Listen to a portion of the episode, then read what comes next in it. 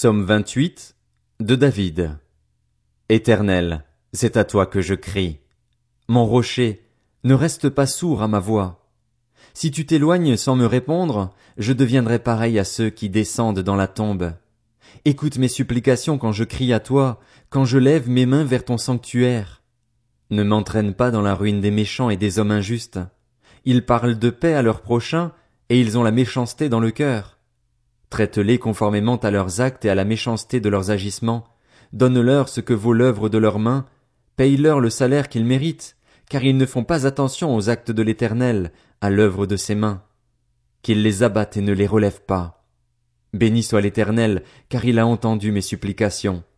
L'Éternel est ma force et mon bouclier.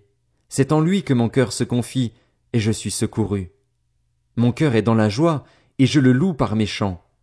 L'Éternel est la force de son peuple, il est une forteresse pour sauver celui qu'il a désigné par onction.